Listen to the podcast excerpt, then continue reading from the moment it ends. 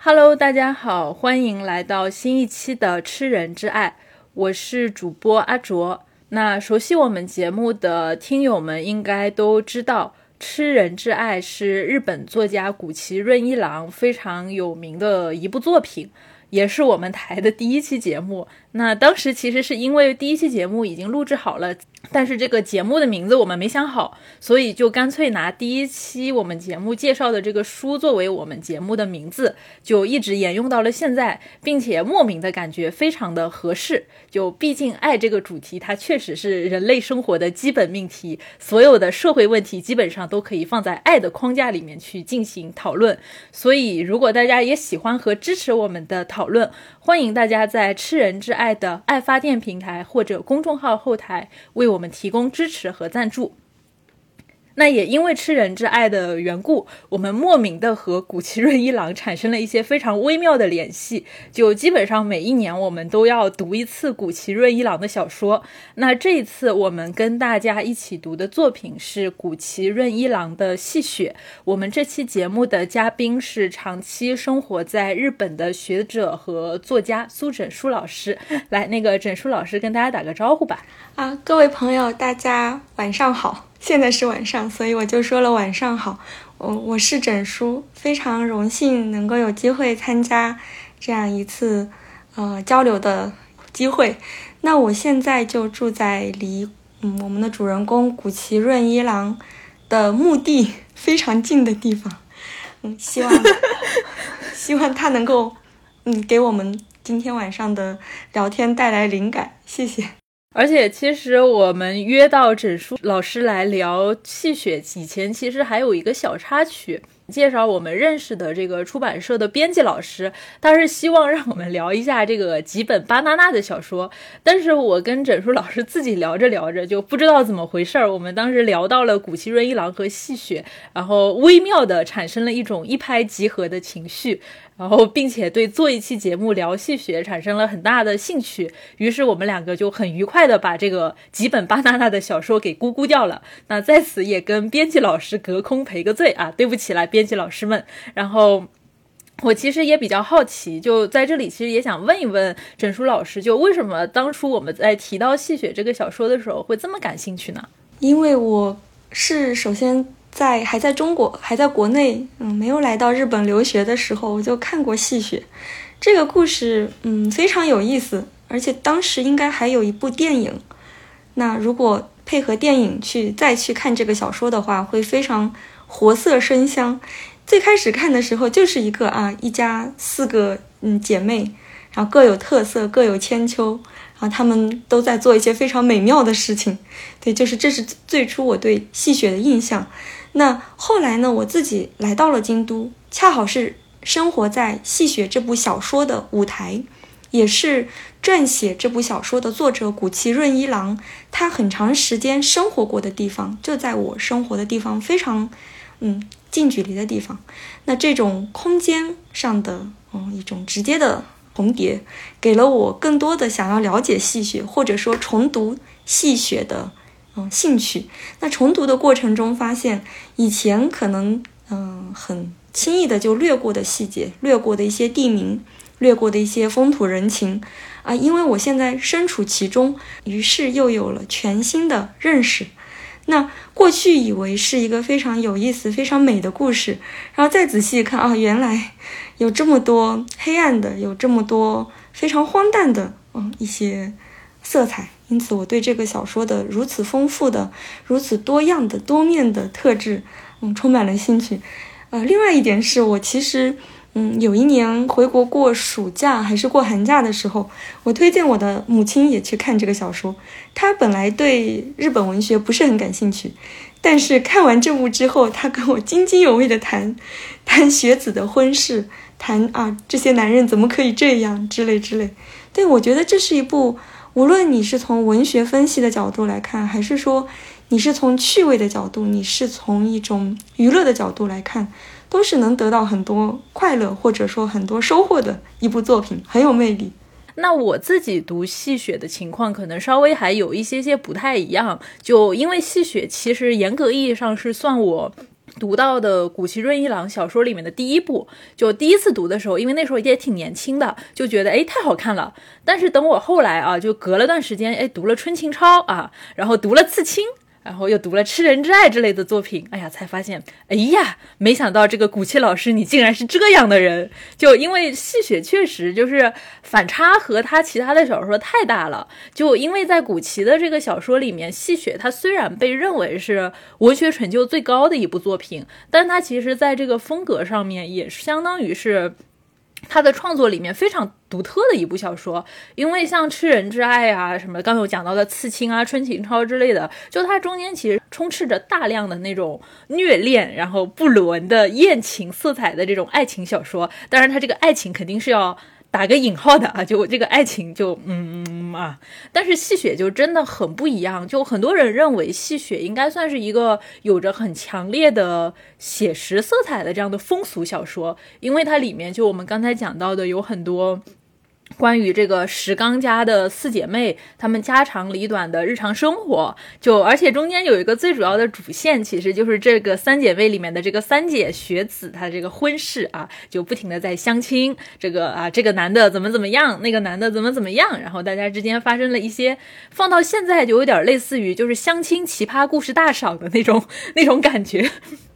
反正就总的来说，都是一些很日常的情节，却就真的你读起来的时候会觉得放不开手，就因为就是这些家长里短、鸡毛蒜皮的事情，它实际上你又会隐隐觉得它跟上个世纪四十年代的时候，就是它日本整个社会的呃风貌吧，或者说是它这个事项，或者说当时日本人的生活状态是联系在一起的，包括中间有很多的季节呀，然后这种风俗啊，然后人情啊，人际网。来中间很多的细节，就让人觉得真的，哦，就就觉得就觉得古希润一郎他表现了自己，表现出自己有一种很就生命力很充盈的那种生活家的感觉，所以真的就读这个小说会让人觉得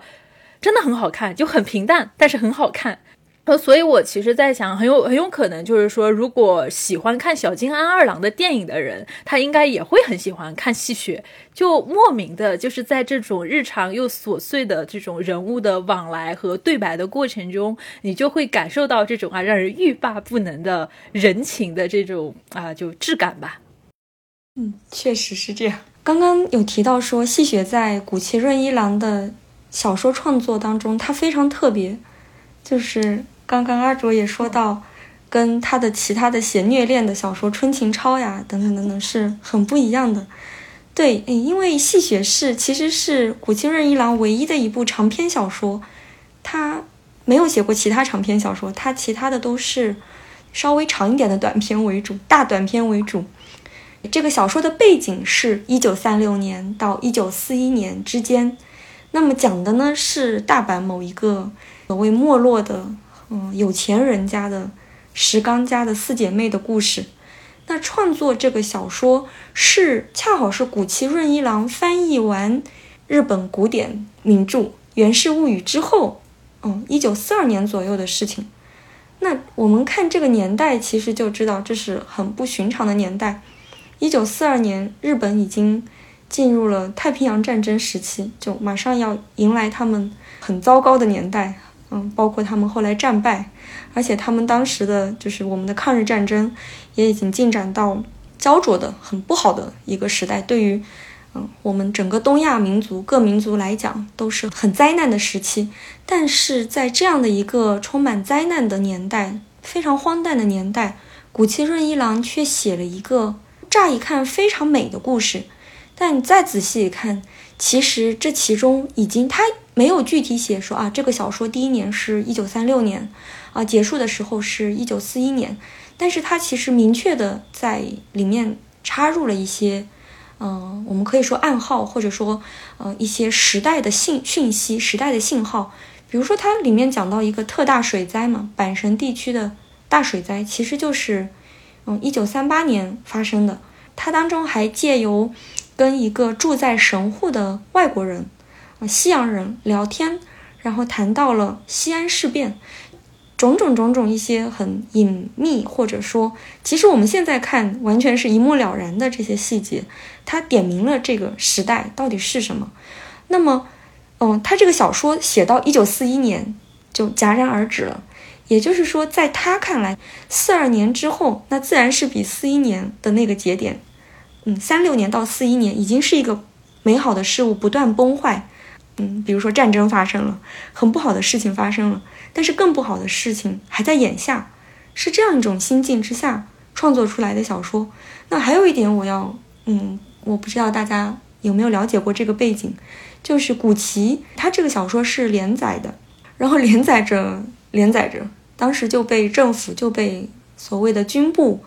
给停止连载，就是说你这个啊都这么重要的时期，全国都在打仗的时期，你还在写这种风花雪月的东西，实在是跟时代的潮流太不符合了。所以对古奇他这个戏谑在当年还算是一个禁书，他也很有意思，他并没有就不写了，他就写完了之后对。自己出了一个私家版，也就是自己掏钱把它写出来。开始只印了可能几百部，然后就送朋友啊，送给亲人这样子。那当然，后来战争结束之后，这个小说就有了重新面世的机会，而且迅速的就是被翻译成呃很多个国家的语言。不管你了不了解日本的社会背景、这些民俗啊、这些细节，你都可以很轻松的读进去这个小说，因为里面讲到的那些悲欢离合。讲到的关于流逝的感叹，关于嗯四季轮转的一种哀愁，或者喜悦，或者期待，都是可以说是人共通的一些情绪。觉得这是这个小说很大的魅力。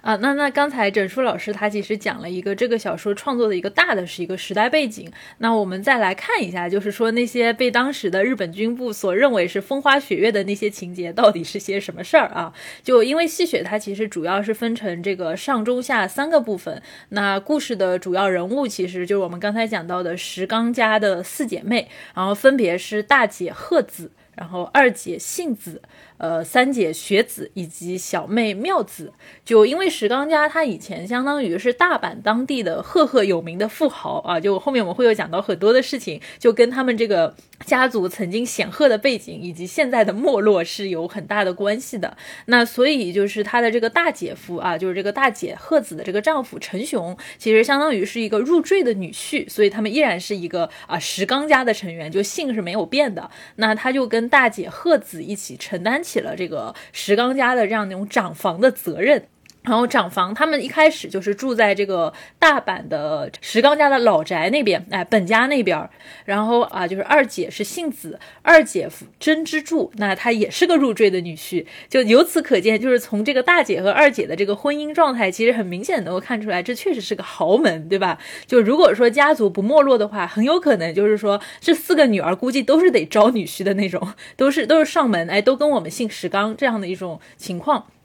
那二姐幸子跟这个二姐夫真之助结了婚以后，就相当于他们作为二房分家分了出来，住在一个叫卢屋的地方。好像是不是那个古奇润一郎的这个博物馆也就建在，就纪念馆好像就是在卢屋那边嘛？对，是的，卢屋是关西这边非常著名的高尚住宅区，对，很多名人都住在那边。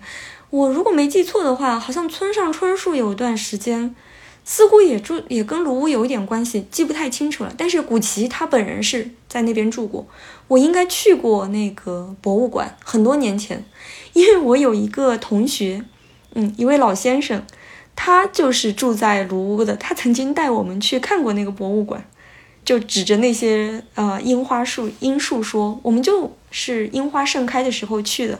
哦，他说这个就是古奇润一郎当年看过的风景。就那边很多别墅了，是很漂亮的地方。那么三姐雪子和小妹妙子他们还没有结婚，所以相当于长房和二房他们是要承担起照顾这两个妹妹的责任。但是因为某些原因呢，就是这个雪子和妙子啊，就是这两个妹妹，她和长房的这个大姐还有大姐夫啊，尤其是这个大姐夫和她这个关系非常的不好，呃，就非常的两，就是大家双方都看着挺不顺眼的，所以他们实际上是一直就住在二姐就幸子的这个家里面，也就是卢屋那边。那他们。平时的生活费，然后零花钱的开支，基本上就是由长房那边来提供，就还是一种非常呃传统的大家庭的生活方式。就是其实戏雪的一个故事线索，就是围绕着雪子和妙子展开的。那就像它这个标题“戏雪”一样。这里面的这个雪，它指的就是雪子。那这个戏其实指的应该是妙子，就因为相当于是大阪的这个地区，它习惯性的把家里面的小女儿称为戏姑娘，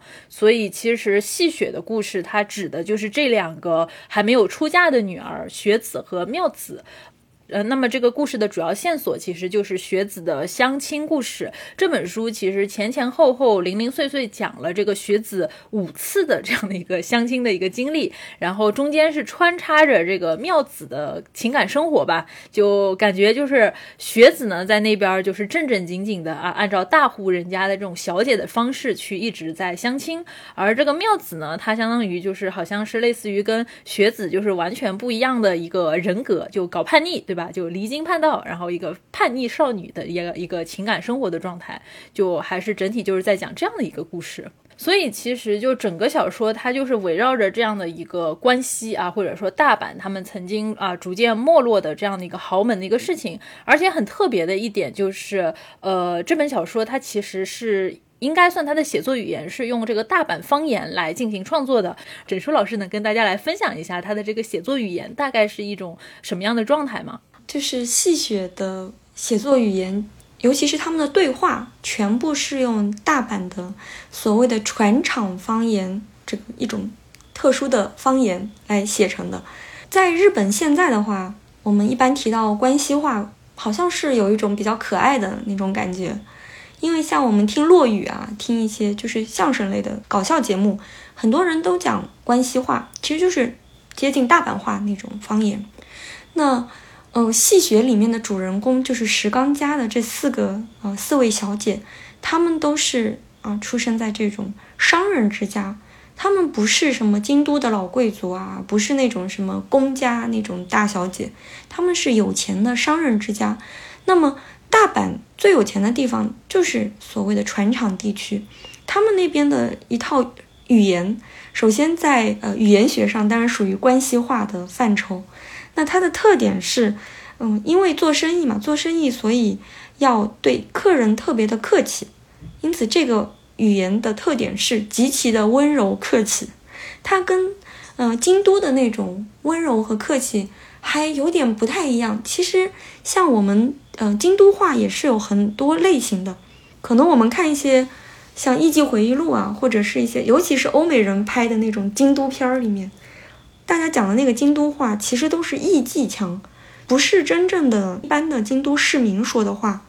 因为京都不同的区域的人，他讲的话是不一样的。就比如说做生意的人说的一套做生意的话，有自己独特的腔调。然后那些什么旧贵族的人，他们也有自己一套那种很优雅的语言，嗯，然后一般的市民呢，他们也有自己的语言，但是现在都不太讲究了，就是可能都差不多，啊，只有拍电影或者是像艺伎这种特殊的职业，他们才会用特别独特的一套语言来给大家展示这种京都风情。那我刚刚讲到的大阪的这种船厂方言，其实现在也不太听得到了，可能。只会拍电影的时候才能听到吧？就他在现实生活当中，嗯，是一个已经慢慢消失的语言。那我们可能要再介绍一点背景呢？为什么大阪有这么多有钱人？大阪其实自古以来它就是一个重要的商业城市，它是，嗯，因为有港口嘛，所以自古以来船是很容易从它那边登岸。那么一些来自海外的、来自外国的那些各种商品来到了，被运到了大阪，然后再从大阪运到当时的呃首都啊京都，所以大阪是特别适合做生意的这样的一个一个城市，而且它也是自古以来有很多外国人，比如说，呃朝鲜半岛的人啊，比如说。在明治开国之后，离大阪很近的神户那边有各个国家的外国人。嗯，那我们中国人很多人也在那边做生意。当然，他们大阪本地人就大阪人，嗯，更多的会在大阪这个地方做生意。它非常交通非常方便，很得天独厚。那么，一九二零年代到一九三零年代的时候，大阪被称为东方的曼彻斯特，有这样的一个称呼。所以可以说石刚家就是在这样的一个时代、这样的一个背景之下，他发家致富的。刚刚阿哲讲到说，那个石刚家的败落，就是他父亲去世了，那大姐继承了这个家的家业，也就是说，大姐和大姐夫两个人继承了这个家业。那小说里说，这个大姐夫比较守成嘛，就说他看来这个生意做不下去了，他就把这个整个产业就卖给这个石刚家的另一个可能什么亲戚，而卖给别人了，就自己不再经营了。这个在当时也是比较常见的一种一种情况。那为什么会这样？因为到三零年，尤其到后来战争开始之后，四零年代的时候，很多人的生意都非常不好做，那经济也嗯非常不好，是这样的，有这样的一个背景。那再说他的写作语言，应该我觉得日本人读应该没有太大问题吧，是很有意思、很优雅的一种语言。我看一些翻译的，就是中文翻译的译本。可能并没有把这种微妙的方言翻译出来，本身方言也很难翻译，就这个比较难。是你刚才讲到这种家族败落的那种感觉，就真的特别的明显，就有很多很多的细节。因为我记得有一个场景印象特别深刻，讲的他是这个大姐就贺子一家，她要从大阪搬到东京去的时候，就有很多人要给他们送行嘛。因为世川坤那个，他是把大姐搬去东京这个事儿就放在了电影的结局，作为别离的这样的一种场景。但其实，在小说里面，长房搬到东京，其实相当于是一开始基本上就已经搬走了。呃，然后他讲到他们搬到东京去的时候，就因为我看电影的时候，我就觉得难以置信，就他们一家人往这个东京去，怎么那么多人来送行？就整个我就在想，这群。就是花枝招展的站在站台上的人类，对吧？他们到底是过路的人，还是来送行的人，人还是说都是要上车的人？就我当时在看电影的时候，我就被这种花枝招展的感觉炫花了眼。然后后来看小说，看到这个场景的时候，发现就这些。浩浩荡荡的人，他们全都是来送行的。说是这个火车的站的那个候车室，他都提前安排好了接待处，有近百名前来送行的人。就是这些送行的人里面，就是有受过这个石刚家他这个老一辈照顾的这种艺人，还有各种就是叫什么什么新町和北新地，可应该是当时的风月场所的那些什么老板娘啊、老艺妓啊，就是啊，都是来给这个呃大姐鹤子他们去送行的。当时在书里面看到这个场。场景的时候就觉得这真的就是一代就是世家，然后啊好像就是搬迁然后送行的那样子很盛大的这种场面。像这种应该这些场景应该是古奇他本人亲眼见过，所以才能写得出来。那我其实有点想讲一个很小很小的细节，就这个小说，嗯，这个小说里面有一个侍女，就是他们家的佣人叫阿春。阿春，对，我不知道你知不知道，他是他也是有原型的。他的故事我在以前调查过，那就是他的原型，他就叫阿春，在他们家工作过挺长一段时间，后后来结婚了。结婚了之后呢，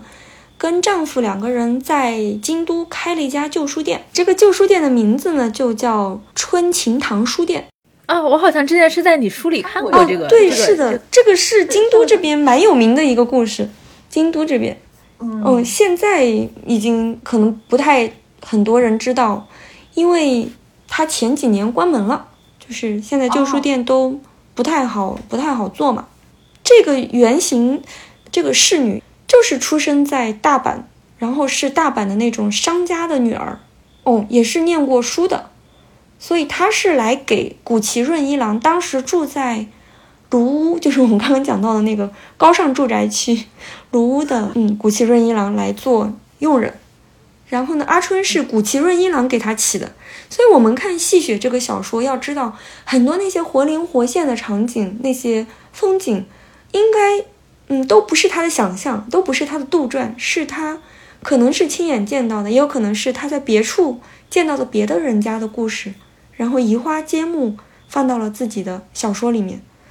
那个女生就是这个阿春，那个时候他们保持那种传统的关系，很像刚刚。你讲到的就是一大群人到站台上来给他们这些人送行这个场面，因为过去这种商人之家通常他们会嗯有很多佣人啊或者很多学徒，那受过他照顾的，一日受过他照顾，可能终身这个佣人哪怕结婚了或者哪怕走掉了，哦还是会把这个原来的主人当成一个很重要的这种存在来，依然称呼你为主人。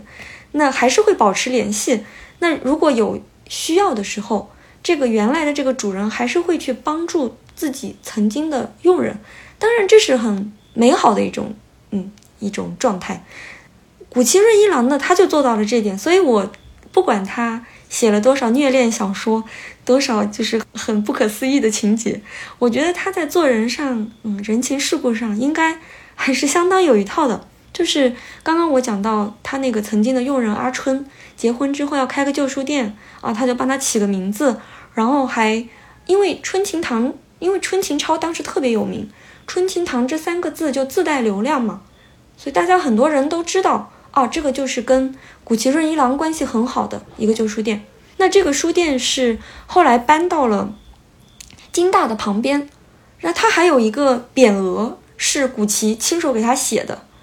那古奇还亲自支持他的生意，他长期跟他订书，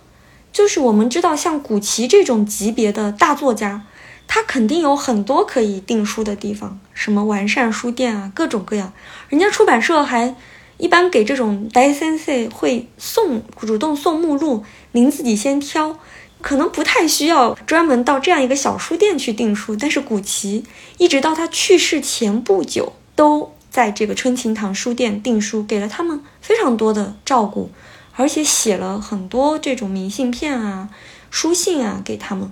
所以说是，嗯，我觉得古奇还是一个很看重人情的这样一个人。其实后来晚年，古奇他搬家了，就不住在京都。那我们说京都美则美矣，其实夏天热得要命，冬天又特别冷，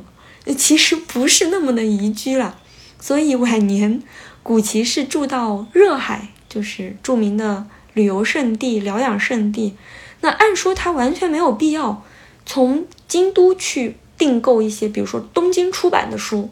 啊，他完全可以从东京直接买啊。但是他一直到晚年，都还是跟阿春夫妇来订购这些书。那对这个书是，我是过去经常会去逛一逛，也会去尽量的去买一买。不过前几年，他就越来越经营不善，已经现在已经完全关门了。当时也是上了我们本地的新闻，说什么古奇润一郎曾经照顾过的春琴堂书店，啊，什么缩小规模了啊，或者说完全关门了。对，啊，突然又有一种更加凄凉的感觉。刚才在讲到京都和东京之间啊，就当然其实因为日本这个。国家它不是很大，其实从这个东京往京都去，严格意义上应该不是特别远。但是其实，在读戏雪的时候，能够很明显的感觉到，不管是在文化上，还是说是在这种区域上面，其实东京和京都，或者说和大阪，或者说他们管这个叫阪神地区之间的。这种文化氛围，然后人际关系上都有很大的一种张力。就比如说刚才讲到这个大姐贺子一家，他们在这个小说开头其实就已经搬去了东京。可能从我们的这个惯性思维来看，可能会觉得，哎，这不是搬到首都去了吗？好像不错的样子啊，就你进京了那种那种感觉。但是在这个事情上，其实大姐她本人是抱着一种背井离乡的那种心酸的，因为我们刚才讲到她是石刚家的这个长房，然后。然后她和这个她的丈夫，也就是那个陈雄，他们相当于是一直都住在大阪的这种本宅里面。而这位大姐，就是这个鹤子，她所接受的这种教育，其实也相当于是这个旧时代的大小姐的做派。就我就看小说说，她活到三十七岁，几乎没有去过京都往东的地方。然后说，当然这个原因很复杂。就一方面就是他们这边感觉好像风气整体来说是比较保守的，偏于就是对于这种女性的这种。呃，大家小姐的这种规训还是比较保守的，就不太主张这个家庭主妇到处跑，到处去旅行。那然后另外一个就是大姐家，她另外一个传统，大姐她有六个孩子，就她其实相当于还是很 很劳累的家庭主妇，也没有时间去旅行。当然，就更重要的原因，其实就是大姐就是觉得哪儿都没大阪好，就什么哎呀，看樱花，大阪这边也挺好的，什么吃东西，大阪这儿也很棒，对吧？然后看个什么戏啊，咱在大阪看就很不错了，就没必要没没必要去。别的地方去折腾自己。但是问题就在于这里一个很有趣的张力是在于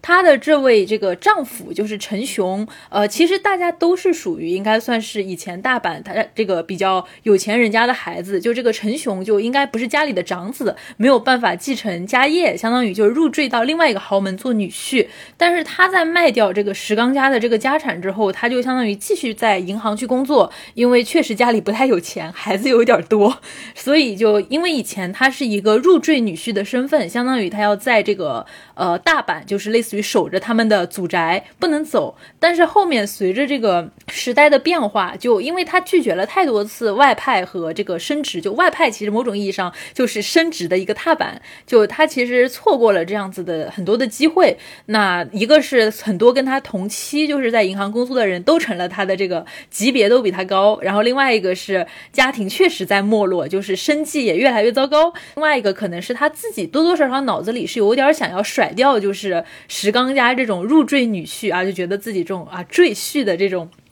啊，就这种让他就压他头上没有办法扬眉吐气的那种状态，所以他选择就是说他要更务实的去考虑我家庭的这个情况，要搬到东京去。但是在这个问题上，就是不管是在大姐，然后还是说这个呃二姐来看，这种行为某种意义上都是一种迫于无奈的，某种意义上是堕落。然后就是感觉你去东京受苦了，然后在东京这个地方又没品，然后又土，然后人情又凉薄，对吧？然后就所有的一切都很新啊，然后新的很寒碜。就从他们的这种状态里面，真的就非常非常的嫌弃。我记得就后面就是二姐，就她去就杏子到东京那边，他们那个时候住在东京的涩谷的鹤子家的时候，就她就用她那种就是哎呀抱着啊大阪什么都好，大阪什么都精致的这种。眼光来打量鹤子的家的时候，他就觉得他们这住在东京，哎呀，这什么地方呀？啊，都是这个专供出出租的那种很糟糕的建筑啊。然后你看看这个楼梯，孩子跑上跑下的时候，整个房子都跟在地震似的。然后就什么纸拉门那边呢，啊，都是那种什么窟窿，然后有什么缝隙啊。你的这个墙和这个什么门什么，看上去是很新啦，但是这个白白色就很崭新的白色，一看就非常的劣质啊，惨白惨白的便宜货。我记得就说是。啊，你们是有庭院的，但这个庭院就非常的窄啊，然后完全没有我们这种在大阪的时候呀那种老房子的安逸和体面。然后大姐呢，她又啊非常的就也非常的尴尬，她其实很想要维护住她作为长房的体面，就她把他们曾经就是在祖宅的那些很珍贵的什么字画呀，然后一些什么漆器啊之类的也摆到这个东京的房子里面去。那就是在这个二姐的打量里面，就是你的这种强行的把我们这么珍贵的东西。放在东京这么寒碜的屋子里面，然后就显得更寒碜了。就就我当时就觉得，他们提到关西和关东的这种文化的差异，以及他们当时作为这种大阪地区的人对于东京文化的那种鄙夷，就真的是鄙夷。以及包括他有讲到，就什么二姐就杏子跑到这个东京去的时候，就不管不顾啊，就一定要在大街上操着一口这个。大阪话啊，然后在那边很很很大声的吆喝啊，然后就引来周围的人这种瞩目的就是那种目光，但是他依然就是啊，非常的自豪，我是大阪人，你们这些东京人，哎呀，太糟了，太糟了，就是这种状态。所以我会觉得，可能就是在他这个写的时候，这种关西和关东之间这种文化氛围和地域差异的这种。张力真的特别有趣，是我自己也深有体会啊？是吗？对我自己就是一个绝对的关西派，我不要去关东。我先来谈谈这个小说本身吧。那个古七润一郎他自己是一个东京人，他是应该家里面条件还是嗯不错的。我记得之前，呃，有人把他跟呃川端康成来进行比较，川端康成是他是呃关西人。但是他后来更多的生活在关东，那么古奇润一郎是相反，他是生活在呃，他是出生在呃东京的，就是城里面，但是呢，他在经历了关东大地震之后，他就受到了很大的震撼嘛，就跑到了关西来生活。对，他在关西换了很多地方住，他那个时候呃，为了写小说嘛，他已经成名了那个时候，所以比如说。他也不是一下子买下了某个豪宅，他可能问谁借了，先借一笔钱，然后我先住进去，然后拿到了写成了小说之后，拿到了钱之后再怎样？那借给他房子的人呢，或者说嗯帮他为他提供住所的人呢，也会觉得我我帮了这样一个就是很了不起的作家，也是一个很荣耀的事情。古奇他应该，我感觉他应该是很会和人打交道，很会和人交往的，这点应该跟川端康成不太一样，因为川端康成给人的印象是。川端康成他更瘦啊，他非常的精瘦，好像是呃有一个传说说他跟围棋大师吴清源先生比谁更瘦，好像有这样的一个一个故事。他跟吴先生的关系特别好，因为他自己也也下围棋啊什么的，非常迷恋那种传统的艺术。那古奇他是一个很胖的人，他看过他照片，就是他很心宽体盘的那种。长得比较大只了，而且他也非常喜欢吃好吃的，又喜欢就是他换过好几次夫人嘛，最后跟松子夫人在一起，啊，完成了他的人生的这种作品最丰产的时期。那戏学也是他第三段婚姻时期啊写完的，而且戏学的主人公本身就是以他当时的夫人，也是后来的夫人松子夫人的一家嗯四个姐妹为为原型，所以。这个人是精神经历非常丰富，那么是一个外来的来到了，呃，关西啊，生活的很开心啊。他住在卢屋，后来也住过呃京都。他住在就是 用日本的话就是说，我 Kinjo 现在跟我住的非常非常近，就在哲学之道上，在若王子町那个地方，可能从我现在的这个地方过去，大概五百米左右吧。四五百米左右，然后那个地方现在有非常多的流浪猫，但是呃古对古奇润一郎也不是一直生活在那里，他就在那里住了一段时间，然后很多人去拜访他，然后很多人还写信给他，他可能有点觉得不堪其扰，嗯，就这太有名了，他就说是白天跑到南禅寺的一个什么庙里面，还是哪个，反正附近有很多著名的寺庙嘛，就寺院里面的人给他提供了一间房子。他说他白天就拎着便当过去写小说，然后，呃，对，晚上再回来，就像上班一样。他其实，嗯，是一个很很有意思的人。那么，我一直有个感觉，我自己也是完全的外地人、外国人。那来到了京都，然后乐而忘返，觉得京都非常的，就是观之不尽啊，四时风景非常的美，然后有比我的人生长的长的长的多的。这样的历史等着我去学习，所以会非常着迷。我想古奇应该也有类似的心境吧，他应该在这边是生活的很开心的。那他的夫人，我记得应该就是就是关西这边的人，所以应该也受夫人很多的影响。那嗯，关西这边的风气确实是更保守一些，现在也是。这个保守啊，不是说一般人多么保守，而是在一些特定的领域。比如在艺术领域，比如在大学学术啊学术圈里面，或者是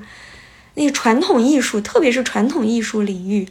关西的风气是非常非常保守的，很讲究上下的什么关系。其实戏学里面也讲到很多，那个妙子去学跳舞嘛，去学舞蹈嘛，还讲到了一些传统的什么，嗯，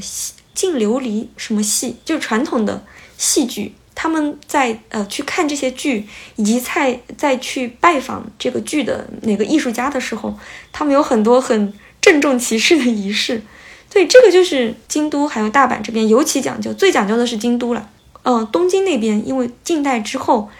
所谓的纯东京人就越来越少了，大家也不讲究我是纯东京人这个概念，很多都是外来人，而且维新呃就是幕府结束之后，维新时代。发家致富的，就是，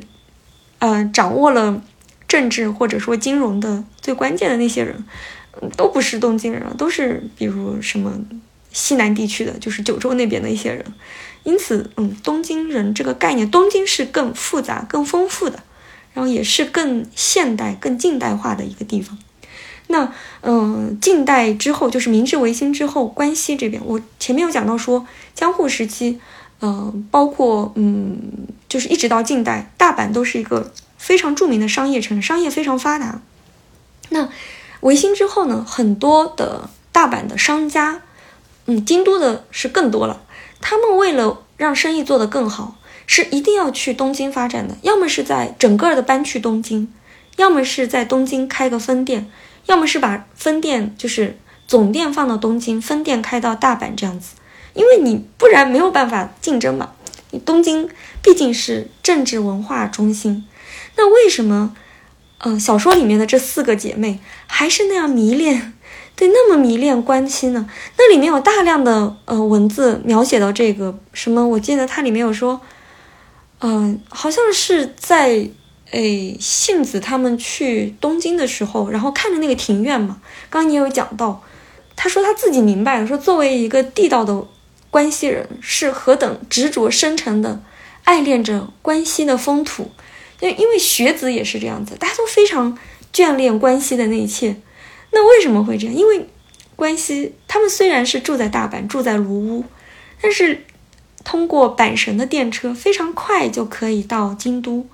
他们可以在春天最美的时候，樱花最完美的时候，一年就等那一两天的时候，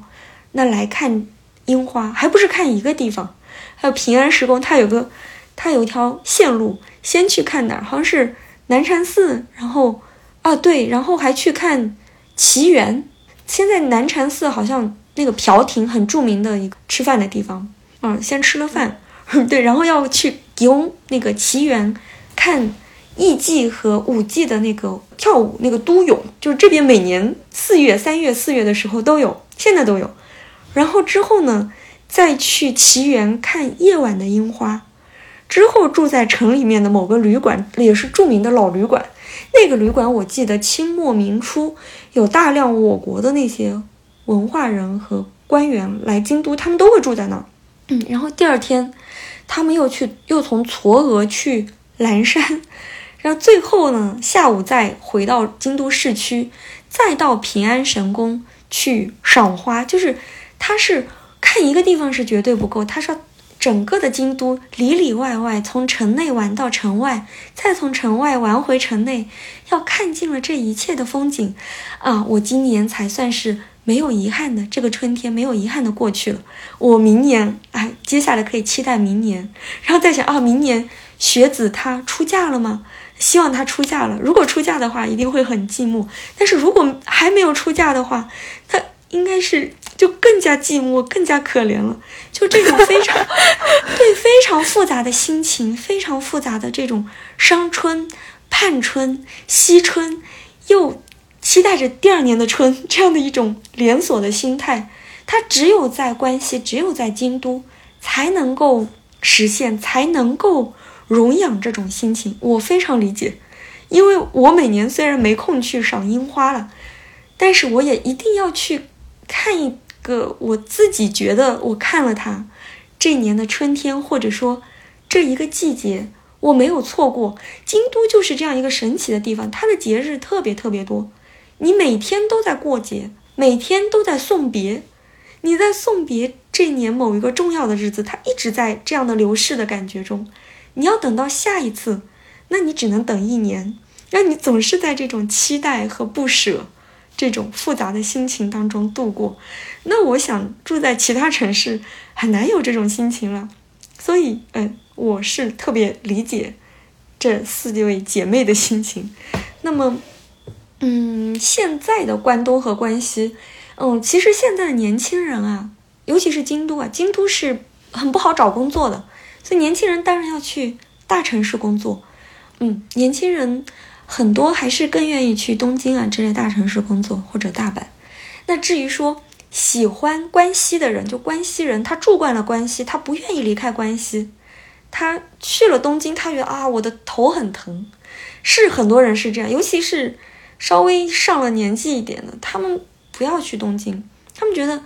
东京的路很繁华，就是路线很复杂，进了车站我都。觉得大家走路的步速都跟我们不一样，我自己也这个感觉。我每次去东京，我都觉得好紧张，好紧张。那世上再没有，就是日本再没有一个地方像京都或者像关西这样，它很随意，然后它也不缺什么。如果当然说你要比繁华程度，肯定比不上东京了。但是东京在我们看来是一个啊，那边如果有什么重要的事情，哎，是我可以坐个新干线去的。但你说让我住在那儿，啊，还是算了。我我自己就是这样。我曾经很多人问我说：“哎，你怎么不去东京啊？那边可能工作机会更更好啊。”然后我就说：“东京，我如果倘若我要去东京的话，我为什么不去北京呢？我因为我在北京也生活过很长时间，那自然是对我不喜欢大城市。那么，嗯，现在的。”嗯，我身边的人当然都是所谓的关系派了，他们是觉得呃关系就是不大不小，然后生活又很舒适，会觉得嗯有个词叫斯密亚 C，就觉得住起来很很容易住，而且房租也比东京便宜很多很多。当然，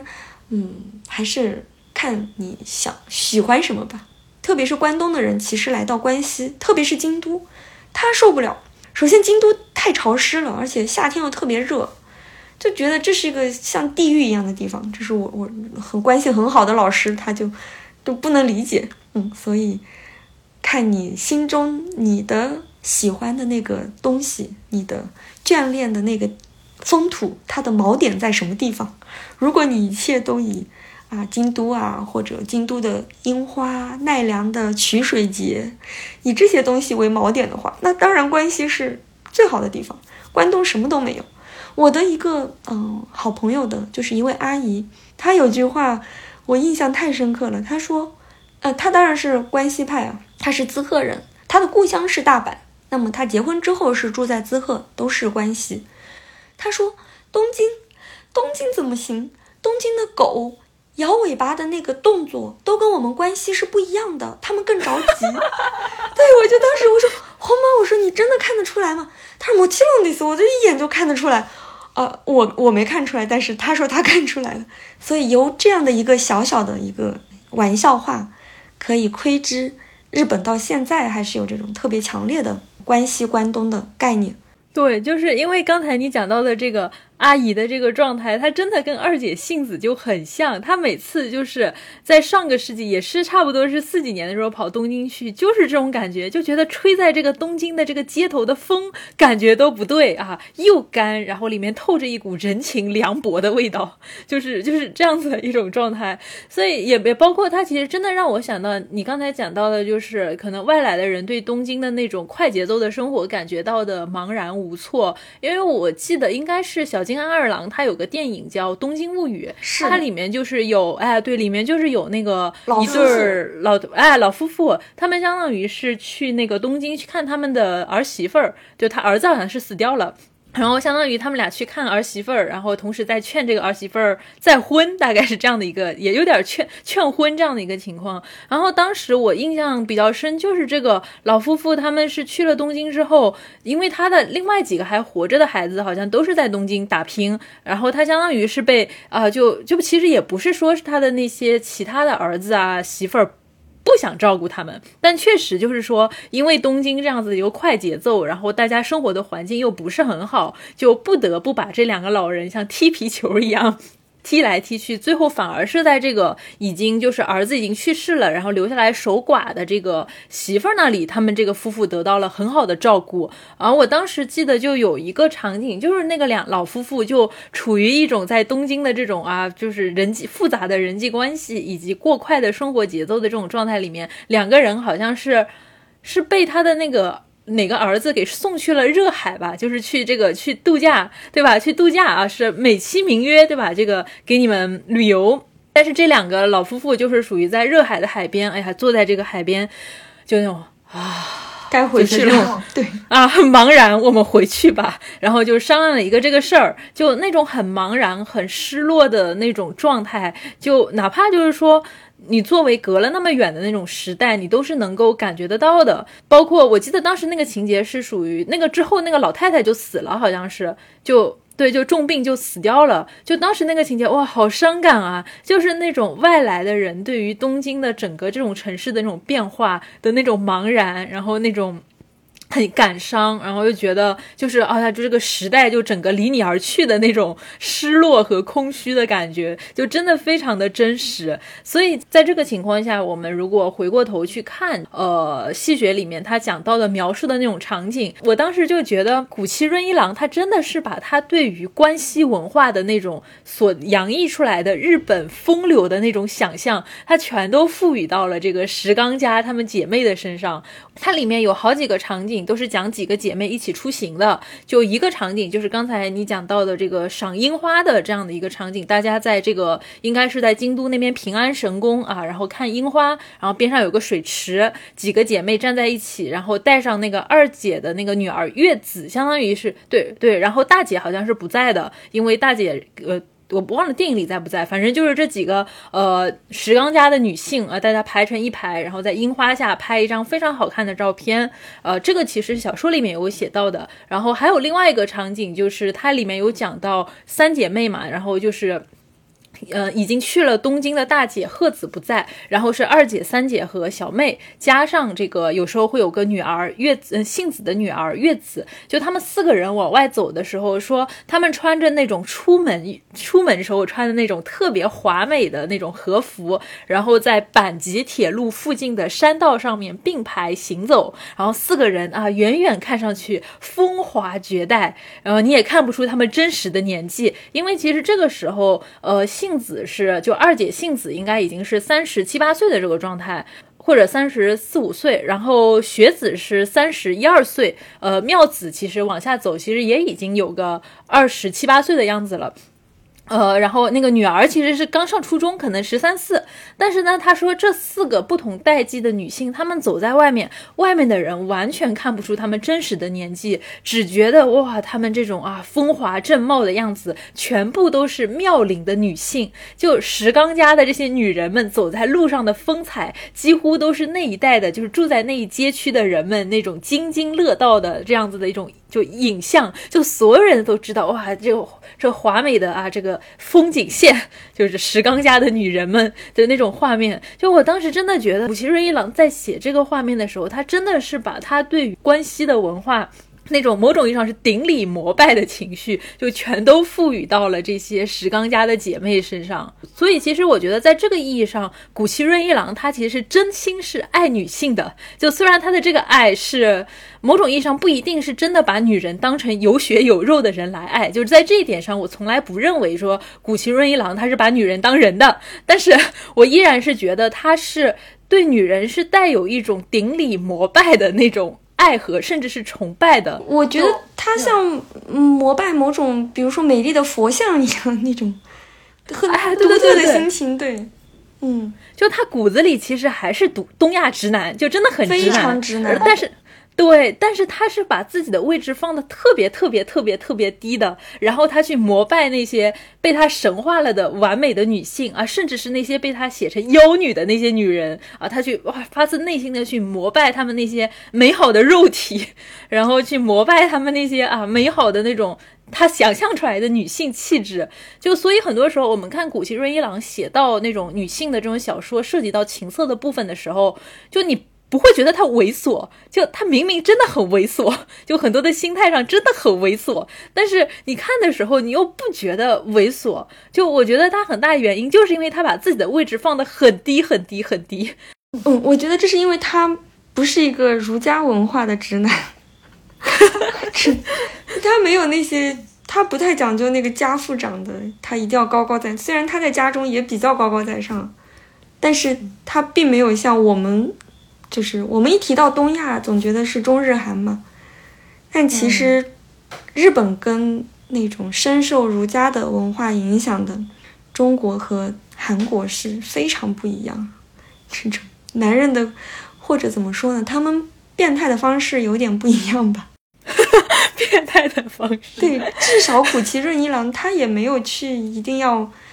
你生孩子，他反倒是他不要你生孩子。我不知道有一个很残酷的传说，就是说，嗯，他非常喜欢他的夫人松子嘛，然后他觉得她是美的化身，非常的美，他要教她怎样更美，怎么样穿衣服，怎么样戴那个发簪梳头发啊，你就这样美就可以了。啊，不要怀孕，不要生孩子，不要孩子。所以，甚至据说那个松子夫人是为了他，就是流过产的，是有这种可怕的传说。他对女人的态度，可能以现在的眼光来看的话，是非常我们这些所谓的现代女性是是的很难接受。那个古奇他就是很用现在的话，就是很渣男的。他谈过很多恋爱，然后也各种迷恋小姨子。对，而且。他结婚本身就结过三次吧，应该是第一次是跟一个艺妓，那个时候东京的那些作家都很流行跟艺妓结婚，呃，还有一位也是跟艺妓结婚的，嗯，是全镜花，他的夫人就是艺妓，但是全镜花又不一样一些了，他是很爱那个艺妓，好像应该是一直生活到老的，嗯，挺少见的。然后古奇就是有一点。看一个爱一个，或者说他甚至是不喜欢他第一个夫人的，他觉得他太贤惠了，哦，所以他公然的去调戏他的妻子的妹妹，嗯，然后还跟他的弟子佐藤春夫，也是个著名的作家，约定说把他的夫人让给他，然后当时是轰动文坛的一个事件，对很多我们很多书上也都写过。然后没想到那个七妹后来她也也厌倦了这个古奇，我不要跟你在一起。然后古奇他也很过分了，他就啊，那既然这个就是七妹不跟我在一起了，那我这个老婆，我的妻子我也不让给我的学生了。然后佐藤春夫其实那个时候他已经跟古奇的妻子感情很深了，他非常生气，他就跟古奇绝交了。啊，不过后来古奇还是。跟他的第一任夫人就离婚了，离婚之后他又很奇葩，他就他又打算把这个第一任夫人就是让给另外一个弟子，哦，这个时候佐藤春夫在老家听说了这个故事，哦，他就赶紧过来对老师说啊，请你把这个夫人给我吧。对，这次古那个佐藤春夫，他就真的跟这个第一任夫人结婚了，而且感情还很好，而且三个人还就是表示我们。修复这种前嫌，修复关系，还在新闻上发表公告，所以这是当时特别著名的一个让老婆事件。然后古籍后来第二任的夫人是一个比他小二十多岁的一个记者，但是好像不到两年，生活不到两年就就又他又跟松子搞在一起了。前些年古奇润一郎的书信就是情书公开了，那个是非常的有意思，那些情书。写满了他对松子的那些夸张的言辞。这有意思的是，松子他自己当时也结过婚，应该有一儿一女。但是这个松子的前夫跟松子的最小的妹妹私奔了，就这样的复杂关系。哦，所以松子他在遇到古奇之后呢，他也很崇拜这个比自己大，好像也大好好多，大十多岁的。这个著名的作家，我我的关系说反了，不好意思，是他没有崇拜古奇，他当时崇拜的是芥川龙之介。那结果呢？对，结果古奇看上了他，但古奇那个时候他是跟很多人都都保持着很复杂的关系，最后他在一圈选择之后，对，选择了松子。有意思的是，他跟松子在一起之后，他的他们两个的感情都稳定下来了。所以这个故事里面让人可能稍微感到安慰的是，松子也不是一个年轻的被骗的那种小姑娘，对她也是一个充分的见过了人间冷暖，也充分的知道应该知道什么是感情的这样一个状态之下与古奇邂逅相遇相爱，所以他们的关系是非常稳定。而古奇在追她的时候还说的非常夸张，有封信说。如果我不能在你身边的话，那我就剩下两条路可以走，一条是去高野山做和尚，嗯，一条就是去自杀。对，就是很疯狂。然后很幸运，他们走完了余生，就走到了最后。就古奇固然有很多很让人难以理解的部分，但是，嗯，还是一个非常有意思，而且非常言行合一、内外合一的一个人。就可能说，以现代的目光来看，就是这一类的男性，就是所谓的贱骨头吧，对吧？就是喜欢啊漂亮的女性，然后但是呢，如果说就是在和女性建立关系的时候，这个女性如果说，哎，我我我顺服了你的感情，然后我想成为你的附属品，然后我就看不上你了。就是他永远喜欢那种啊我在追逐的那种烈焰的过程。然后如果你是他得不到的那个女性，你就吊着他，你得不到他，然后就就真的很像吃人之爱的那种场场景，就是里面的那个好像。是那个是 Naomi 是吧？就是里面那个 Naomi，就是一直处于一种我就是要把你踩在脚底下，然后狠狠的蹂躏你、虐待你，然后我还要出去跟其他的男人就是搞三搞四，就是要让你知道你在我众多的男性里面，你就是最低贱的那一个。然后这个时候呢，然后那个那个主人公我忘记叫什么名字了。那个娜奥米越是虐待他，我越兴奋，越开心。然后我我你越是和别人乱搞，我就越吃醋，越难过。然后就是最后，然后那个人家在外面搞了一圈回来，说：“哎呀，我发现还是你最好，你愿意给我钱，然后你愿意供养我，你愿意就是让我跟其他的男人就是搞三搞四，就是就算我最后跟你在一起了，我依然要和其他男人搞三搞四哦。”然后就是那个主人公，嗯，好的，我答应你，我愿意。就是我就觉得其实真的《吃人之爱》那个书那个主人公的。心声就是古奇润一郎的那个状态，就当你用，当你真的去迷恋他的才华，并且想要臣服他，就是成为就是他的附属品，他的妻子的时候，他不会爱你，他只会觉得就是你对他丧失了吸引力。但是，一旦就是说你成为他的那个，你你是我永远得不到的爸爸，对吧？然后这个古奇润一郎他就会始终对你保持着一种。恋爱的张力，就我其实，在这个意义上，就你能够很明显的在他的小说里面看出这个倾向的，他就是喜欢那种，就是把他当狗一样踩在脚底下的那种美丽的女性。你刚刚一直提到，阿我刚刚一直提到踩这个动作，其实是非常准确的。为什么？因为古奇他晚年有个小说叫《疯癫老人日记》，它里面讲，就那个主人公啊。他在找自己的墓地，安排自己的墓地，要找一块石头。他在想这个石头上应该有什么？他在想要有一个佛足，就是佛菩萨的脚印。这个本来是很神圣的，就是宗教当中的意味嘛，就是佛菩萨在哪儿踩了一下，然后这里就有一个佛足印。很多地方都有这种意象的这种这种石，嗯，石像，嗯。那但是，呃，古奇在小说里面写到，他说啊，他希望那个女主人公叫萨子，她希望以她的脚来做那个 佛足印，然后以那个来做自己的墓碑，对，写的非常的，嗯，非常的活灵活现。那这个《疯癫老人日记》里面的那个女性也是有原型的，对，是松子夫人跟前夫之间生的儿子的夫人。也就是他的下一辈是这样的一个人，然后这个人的母亲又是京都这边很著名的一个画家，叫桥本关雪的女儿。我住的这个家旁边就是桥本关雪以前住过的地方，也就是说桥本关雪跟呃古奇润一郎以前算是邻居关系，就这样的一种很错综复杂的关系。嗯，但是。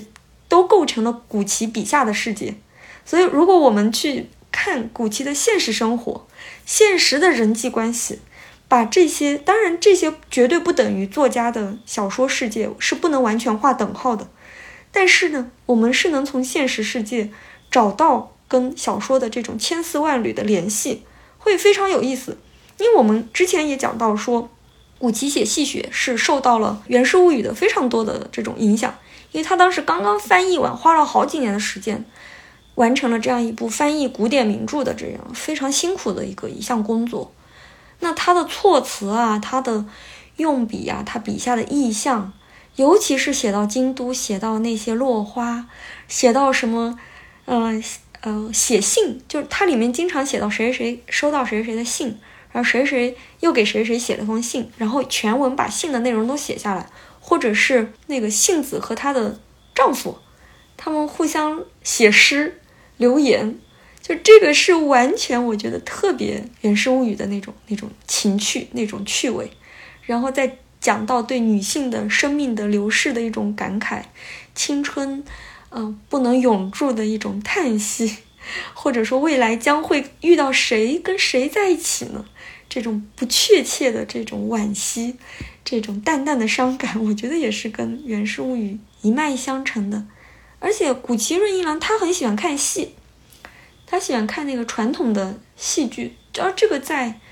关西这边非常的多，就是大阪就是一个很很多戏院的地方。大阪、京都也是，对，京都就有南座嘛，现在都有，就是演歌舞伎的一个地方。所以我觉得，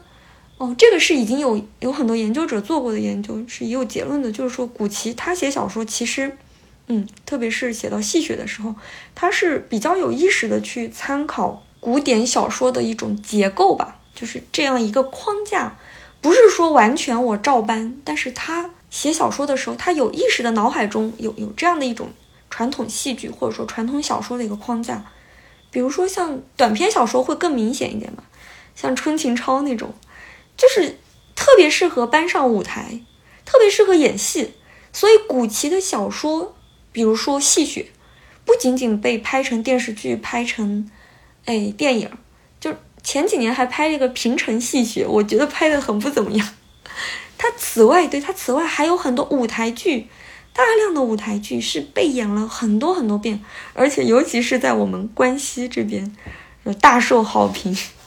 也是这样的很有意思的问题，就作家的现实和他的小说的关系。因为其实这个小说它真正有意思的地方是在于，它在这个古奇的小说里面，就是这本小说它完全几乎是不涉及到就是情色、虐恋、不伦，就是它显得太过于正经，以至于就是很多人觉得非常的嗯。对吧？就觉得有点诡异了，正经到有点诡异了。所以当时就我记得，就是市川昆那个改编，就他因为市川昆他做的一个很重大的，被很多人觉得很有争议的一个改编，就是他把里面的二姐夫，就是杏子的那个丈夫。这个真之助，他对雪子就一直都有一种很古奇润一郎式的那种啊，对吧？那种舔狗的那种仰慕和这种迷恋，而包括就是像那个电影的最后一幕，其实也是因为那个好像是他们都去东京了，然后他这个他说这个二姐夫他想到，哎呀，雪子也出嫁了，他再也瞧不见这个啊漂漂亮亮的这个小姨子了，然后他在这个大概是居酒屋外面飘满了雪花，一边喝酒一边落泪。我当时就很多人其实是对。这个改编是觉得非常的，就有些人是有争议的，有些人认为就是说你把戏谑的这个电影改成这个样子，古奇润一郎这个棺材盖儿都该被气气的翻过来了。然后，但是也有的人说改的好，这才是这个古奇润一郎真正的那种想法，就是把他真真实的内心给拍了出来。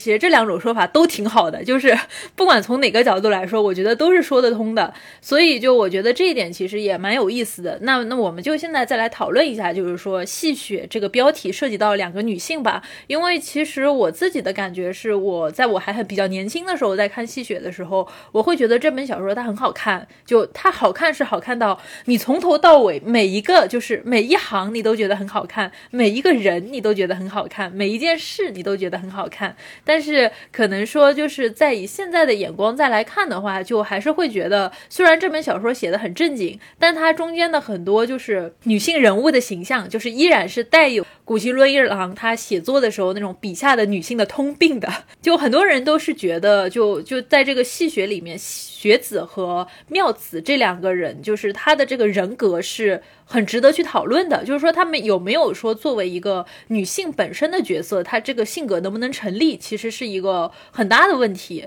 就我们可以先来看一下这个雪子，因为其实主要的一个故事线，尤其是小说的前半本第一部，它就是聚焦在这个雪子结不了婚的问题上。就我觉得这个也可能也是为什么关西这边的人那么喜欢看这个，就因为这个问题它很实际，然后又是那些相对来说不太接受得了新事物，还相对来说比较保守的人。人就爱看这个这种家长里短这种对吧？就隔壁老王的这种故事，所以就是他其实讲到这个学子，他为什么嫁不出去啊？一直到三十多岁了还没嫁出去，就这个其实在当时这个大阪应该算是一件比较。少见的一个事情了，就过到了三十多岁的女性还没有结婚，就三四十岁的男性没结婚是好像还比较正常，因为各种各样的原因。但是女性到了三十多岁还没结婚，其实是一件大问题。对，然后本质上其实是因为说是家里面的姐姐以及学子他自己。都非常执着于石刚家这个过去的名望还有地位，所以结婚总是要考虑找这种门当户对的好青年。所以就对于上门求亲的人，就挑三拣四，像这个主考官一样呀，这个不行 pass，那个不行 pass。然后，但是呢，在这个过程里面，他们自己的这个家境又开始越来越差啊，最后人家就觉得呀，这个家庭的姐妹，对吧？家境嘛开始变差，毛病了一大堆，就是最后上门求婚的人就变少了。所以其实相当于就是说，在我们故事开始的时候，呃，他的这个姐姐和姐夫们都已经认识到，就是说，如果我们家继续按照过去的那种豪门大小姐的方式去要求对方的这个男性啊，各方面的条件都要如何如何的好，那肯定已经不现实了。所以他们其实是处于一种啊比较妥协的，想要去结成婚姻的这样的状态，比。比如说，他们现在就不再要求说，哎，那个男的是第一次结婚，对吧？他可以死过老婆啊，这个死过老婆，这个做填房 OK 的，只要他条其他条件 OK，那也行啊。就是说做填房呢，如果对方有孩子也还行，只要数量别太多，就说一个两个行，但别三四个，就是这样的一个情况。就所以就总的来说，就是这个豪门的做派已经慢慢的就消失了，呃，不能说消失吧，就豪门的做派慢慢的放下了一点，然后标准就随之也降低了很。很多，那这样子呢，才足够就引发各种奇葩的事件。但是与此同时，就是像这个石阳家，他这个相亲啊，有着非常繁琐的步骤。就这个，我觉得就是看着，哎，就是我作为一个读者，就也就是可能也不是很了解日本文化，但依然看得津津有味。就是这种家长里短的拉扯，对吧？对吧？就是明明就是学子要结婚这件事儿，已经是一个火烧眉眉毛的事情了，但是呢，他们又觉得，哎呀，我们作为一个体面的刚家对吧？这个如果有人上门来求亲啊，我们就立刻就是急切的啊，这个就搭话，那就显得我们好像说这事儿很重要，就显得我们很没有这种大户人家的这种风度。所以呢，虽然这事儿我们已经很头疼了，但是我们依然要摆出一副从容不迫、不急不缓的气度来啊。说的直接点，就是特别拖拉。就真的非常的拖拉，相当于，因为我们刚才有讲到说，学子他其实大部分时间都是住在这个家里，就卢屋那边，所以其实一般情况下，就是他们婚事的一开始的第一个接头人是二姐杏子，然后呢，二姐杏子啊接到这个，比如说中间人的这个话啊，然后她要先自己先酝酿个一会儿，酝酿完了呢，她要先和她的这个丈夫就是真之助啊，好好的就是他们二房内部哎讨论一下这事儿可不可行啊，然后当他们觉得这个事儿可行的时候。呢啊，然后他们会慢悠悠的跑去这个长房的这个大姐鹤子那里去拜访，而且还会就写我不是专门来跟你说相亲的事儿，我就是顺道来拜访你，然后顺便呢我就把这事儿跟你提一提，就明明是可以打电电话解决的问题，但是他们依然要用这种方式啊去好好的商量一下。然后呢，大姐听说了他们的这个啊有一个不错的相亲对象哦哦，原来是这样的一种情况。好的，我跟你姐夫再商量商量。然后呢，他们这个长房那边呢又会有一轮的就。是内部的这种讨论啊，觉得这事儿可行了。然后呢，他们接着要派出那种什么类似于调查社一样的，像私家侦探一样的这种东西，然后要去调查一下，就是在他们第一次见面之前，要去摸清这个男方的这这个家庭情况啊，对底细。然后更有甚者，就是万一你不是我们这种什么大阪啊、京都这种，对吧？就。当地的人，我们还得去你老家 调查一下你的这个，对吧？这个老家的情况，就一来一回呢，这个事儿就已经拖了一两个月，就甚至可能还会更长。之后就是说，我们才才可能继续去推进这段婚事。所以，我就当时就觉得，看着他们一个婚事这么一轮一轮的过下去之后，就觉得真的特别好玩儿，就整个过程就真的非常的非常的有趣。嗯，我觉得其实这种节奏是过去传统家庭。怎么说呢？我觉得之所以造成了学子迟迟不能够如一般的当时这种大家族的小姐那样顺利的结婚，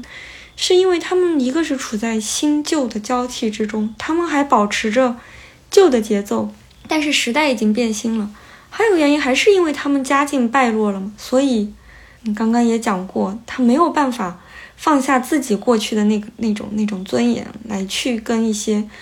比如他自己也觉得这个相亲对象有点问题，所以他也不太积极，就拖着拖着拖着也就过去了。所以，嗯，我赞同。我在看这个小说最初的时候，我也是觉得雪子看起来是一个似乎最没有个性，然后似乎又是最完美的一个人。那反倒是像鹤子，尤其是杏子，他是更活灵活现、更加丰富的一个一个形象。那最小的那个妹妹妙子是似乎也是寄托着一种对未来的年轻人的年轻女性、独立女性的更多期待和展望的这样一种角色。但是偏偏是学子，她就是有一种不上不下、不新不旧。嗯，特别是最后，这个小说最后结局也很有意思。他并没有告诉你以后学子会怎样，然后呢，他又给你安排一个看似很有希望的一个一个对象，是一个京都的那种老的公卿，就是贵族世家出身的，看着好像也不是那么让人放心的这样的一个人。但是婚事呢？又已经进行的啊，都开始准备东西了，好像马上就要结上了。但是最后的结局就是说，学子好像是一直在拉肚子。这个结尾我觉得非常妙，就是他就在这里结尾了。他似乎跟全篇小说整个的那种人们想象中的啊风花雪月最美的啊古都这种意象都不一样。一个美人，她一直在拉肚子，而且拉不停，吃了很多药，她都不好。这个感觉是一种很让人担忧的一种一种状况。但是她偏偏到这里就是结束了，就结不结婚其实已经不重要了。无论她结成了，嗯，还是最后没有结成，可能学子的生活，我们只要知道这个小说，它在一九四一年这个节点它结束了，那势必未来。是有很不好的事情在等着他的，因此结不结婚，摆在这种大的动乱的时代背景之下，已然不是最重要的事情。那或者我们再看得远一点，到了战争结束之后，到了五十年代，有更大的天翻地覆的事情等着他们，那结不结婚都无所谓。重要的是什么？重要的是石刚家四姐妹像流风回雪般的在。板道上，在山道上，那样美的像一幅画一样走过来的风景，它是绝迹，再也不会出现了。我我觉得这是，也许是戏谑给我的感受。他可能最想讲这个，什么都是要消失的，尤其是这个是要消失的。过去的这种生活生活方式，过去的嗯阪神地区的人的这种尊严，这种莫名其妙的普莱多这种骄傲。接受更大的打击。哎，其实，在这个意义上，我一直觉得学子他的这个存在，就是一直都像是这个家里的一尊菩萨一样，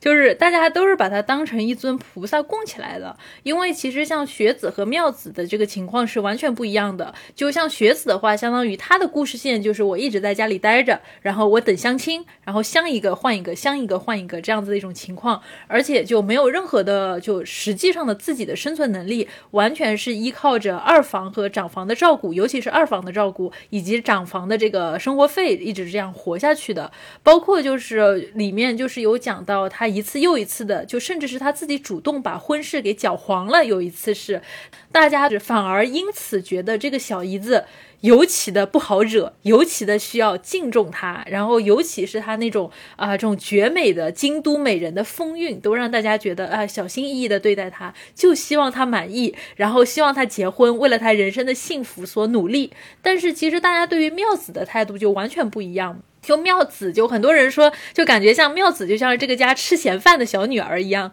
就因为妙子，她就跟这个家庭里面传统的三个女性就完全不一样，像是一种割裂。她从一开始，对吧？故事的一开始，妙子的出现就是私奔，对吧？私奔事件啊，那个时候其实因为其实是妙子年纪还比较小，她那个时候好像十八岁，就和另外一个船厂少爷，就其实也蛮神奇的。但那个时候其实。对方也是一个富家少爷，做这个事情是因为当时学子的婚事没有谈下来，他作为小女儿就没有办法说我越过姐姐去结婚，然后他和那个呃奥田家的少爷，就是这个三少爷叫什么奥田启三郎，就相当于觉得我要等姐姐结婚这件事儿有点无望了，所以就哎我们就干脆私奔吧，不顾后果去做了这个事情。呃，当然那个事儿也很尴尬，就你也感觉到就是他们这个家的做派也非常的神奇，就那件事儿。爆出来之后，当地的报纸肯定是要报道一下这个事情。但是呢，一不小心搞错了名字，把这个私奔的人写成了学子。然后当时家里大惊失色啊，就是说这个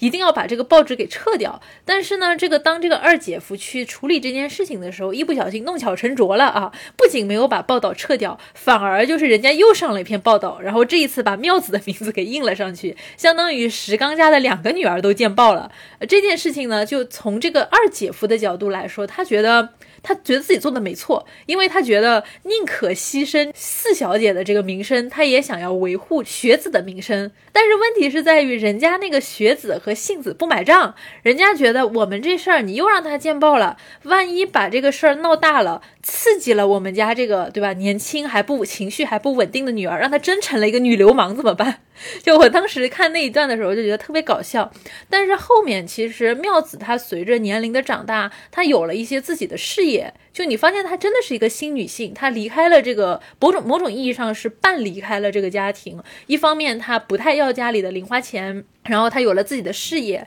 一开始在外面做娃娃，还去参加展会。后面呢，他又说我要去学这个西服，他真的是一直在学做这个西服的。呃，然后再到后面，他还是说我要要出国啊，我要去法国，我要获得一个正经的，类似于就是这种服装的这样的一个头衔。这样回来的话，我去从事一个职业妇女的工作，能够更加的有前途，然后更能够赚钱。那不管说以后我结婚还是不结婚。我至少是有一个稳定的经济来源的，就至少看到这一幕的时候，你会发现某种意义上，妙子她像是这个家庭里面某种很新的这样的一种存在，甚至它中和掉了，就是说这个家家族过于死板和沉闷的那种气氛。你会觉得，就是四个姐妹她们站在一起的时候，她们的状态是非常多元并且鲜活的。就每个人都是不一样的那种状态，所以其实，在一开始的时候，你会发现，就是他在讲这个戏学里面这个三女儿和四女儿，就是学子和妙子的状态的时候，两个人仿佛是完全不一样的这样的一个故事线。那么学子他的故事线其实相当于他就延续着啊五段相亲故事，前四段都各种奇葩事件，对吧？就发生各种各样的奇葩事件，但是一直在相亲，一直努力的奔向结婚的这种道路，而。这个妙子呢，他的这个道路却是越来越离经叛道。一开始，他依然和这个之前的私奔对象奥田启三郎啊，保持着若即若离的约会关系。呃，之后呢，他又爱上了一个呃，以前是奥田家的这个佣人，算是下人的这个孩子。呃，但是后来自己哎，板仓自己独立出去当摄影师这样的一个角色的人。但是当然，在他们眼里，就是你一日当过我家的仆人，你一辈子都是我家的仆人。就跟刚才你讲的那种主人。家和佣人家的那种感情的联系，就是其实是双向的。就我一辈子会以主人的角色照顾你，但是以后你不管怎么样，你在我面前依然是要以佣人的身份自居的。就就他的第二个恋人其实是板仓，那其实混的是不错的啦。就而且某种意义上是他三个男性里面其实是最靠谱的一个独立男性，但是一直被认为这是个下等人，就一直遭到阻挠。古奇也很残忍，就把他写死了。不仅悲惨，而且倒霉。是的，我我觉得这这个也是非常造化弄人。可见古奇在安排妙子这个角色的时候，我不知道他在想什么。因为让嗯，可能这是小说家的魄力吧，让自己笔下本来很有希望、很有活力的女性，就让她经历这种。很痛苦的事情，而且是不那么美的事情。而且我觉得，其实，在这个意义上，反而恰恰是让我觉得是妙子的性格里面，就我觉得是没有办法解释得通的一个东西，就是以这个板仓之死为节点吧。就是在在此之前，他给妙子所设定的角色，一直都是一个努力的，就是想要工作，然后想要去搞事业，然后同时就是说我不管结不结婚，我都是很努力、很上进，甚至想出国的这样一条。国际化的新女性道路，包括她和板仓恋爱，她其实也是说我不在乎门第，我看的就是板仓，他是一个靠谱的、非常勇敢的男性。到这一部分的时候，其实妙子都是一个很正常的新潮女性的一个形象。但以此为节点，就是后面这个妙子的生活就是一片狼藉，又又和这个奥田家的少爷搞得搞不清楚，对吧？就说一直跟他保持着若即若离的关系，也一直在问他要钱。原来他以前的那些什么独立女性的这种。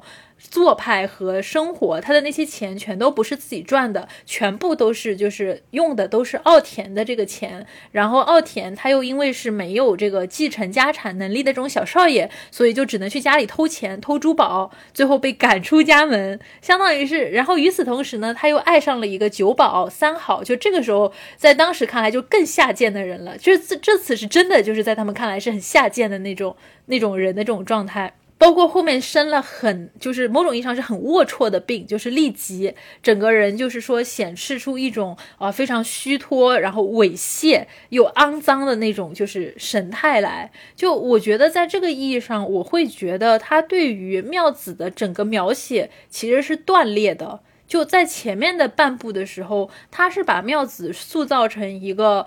就真的是一种啊新女性，然后独立女性，充满自我意志，所有的事情都合情合理，一步一步就是哎往前走的这样的一个女性。但是在后面，我就觉得她就像是好像要把所有的不好的事情都往她身上堆的那种状态。就我觉得这一点其实和妙子的整个人格不是很说得通。嗯，我觉得日本当时有没有真正的独立女性，这个还是一个问题。可能像妙子以她的出身，然后有那样的梦想，然后呢，家庭又是这样的一个状况，时代又是这样的一个状况，就是如果没有很多很多钱的话，是非常难去法国。那时候法国也很动荡不安，二二战时期，所以可能我想，也许古奇自己是为了跟学子做一个对照，啊，要塑造一个这种学子的安静的、宁静的一个完全相反的一个对象。嗯，不然的话，大家都写的一样了嘛，所以写的很颇为极端。另一方面，可能也是当时他从什么新闻上，或者是他现实生活中见到了什么这种类似的事情。因为这些故事虽然我们现在看起来很有点悚然，有点惊悚，或者说啊，你不是一个独立女性吗？为什么还要做这样的事情？为什么还会这样？但我觉得我们很难去苛责过去的时代里的这种小说里的角色。可能会想，嗯，那样的时代，女人走向了这样的命运，可能不是一个少见的问题，也不是说这个女人她自己做的不好，不够坚强，是因为她能够独立起来，能够真正的独立起来的机会太少了。我是这么理解妙子这个角色的，应该一方面是为了跟学子做一个对照，另外一个，我们看她写完后面的整个故事写完的时候，已经是战后了嘛。战后的时代是很残酷的，就当时就四五年，就四六年到四七年那时候，日本的一般的普通人家，嗯，日子大家日子都很不好过。我这个没有调查过妙子的具体的，就是具体的那个原型是不是真的有这样的事情，没有调查过。但是我觉得像战后日本，嗯，从战时到到战后日本，像妙子这样性这样的命运的，是非常不罕见的，就是。他游走于不同的男人之间，或者说他很艰难的度日，他能够学那些什么娃娃呀，然后说白了做设计。那个时候，一个女性做设计要能靠这个养活自己，那是很困难的。做娃娃那种，说到底还是一个嗯，有点打打闹闹的那种那种感觉，不是一个真正的能够养活自己的职业。包括他还去学日本舞啊什么，这个都是嗯，现实是很残酷的。所以，我我看到他的故事，我是这样的一个感觉。尤其他最后生下那个死嗯死胎那个结局，一个给我很大的震撼，一个是死胎他的死胎，一个是学子不断的在拉肚子，这两个给人感觉都非常不好，都是一种很灰暗的、很消极的一种结尾。对，最后整个一章一开始本来好像是也写到杏子他们要去扑那个萤火虫那个情节。流萤这个意象本身也是比较扑闪的、游离不定的，在黑暗当中一点点的微光，但是它是明明灭灭，你看不清楚到底会怎样。整个的给我留下的是这样的一个印象。当然了，我们要注意到，它这个小说本身还是一个流行小说，它是原本是要连载的，可能说不是一个他怀这种苦大仇深的一种，我我有一个什么非常高远的一个利益，然后还有控诉。时代控诉战争，它不是这个意图，它就是一种古典的情绪，然后写这种逝去的时代，写这个时代，是然后呢，一方面又要让大家能看下去，要要惊悚嘛，要日常生活中的惊悚，所以才会写这种。而且你刚才讲到萤火虫那个细节，它确实也是这个样子的，就是大家在大概类似于夏天的结束，然后秋天的这样初秋的这个时候去扑萤火虫。当时杏子的女儿，她还应该是拿了瓶子装萤火虫。就那次，当然那次相亲也很不顺利，因为他们其实去看萤火虫，是因为当时学子要去相亲，但是就你能够明显感觉到他这个相亲的境遇也就很不好，他碰到的那个呃相亲的对象也没看上他，然后自己呢又。盛气凌人的，呃，当时的这个事情也很仓促，就感觉去了很糟糕的地方，吃了很糟糕的饭，然后见了很糟糕的人。但是好在就是那天晚上大家还觉得挺好的，就姐妹们一起去河边扑萤火虫，觉得很开心，依然能够感觉到那种季节带来的那种很微妙的那种美美丽的那种感觉。但是第二天就是当火车上的时候，那个杏子的女儿就是月子，她掏出那个玻璃瓶的时候说：“哎呀，这个萤火虫要死了。”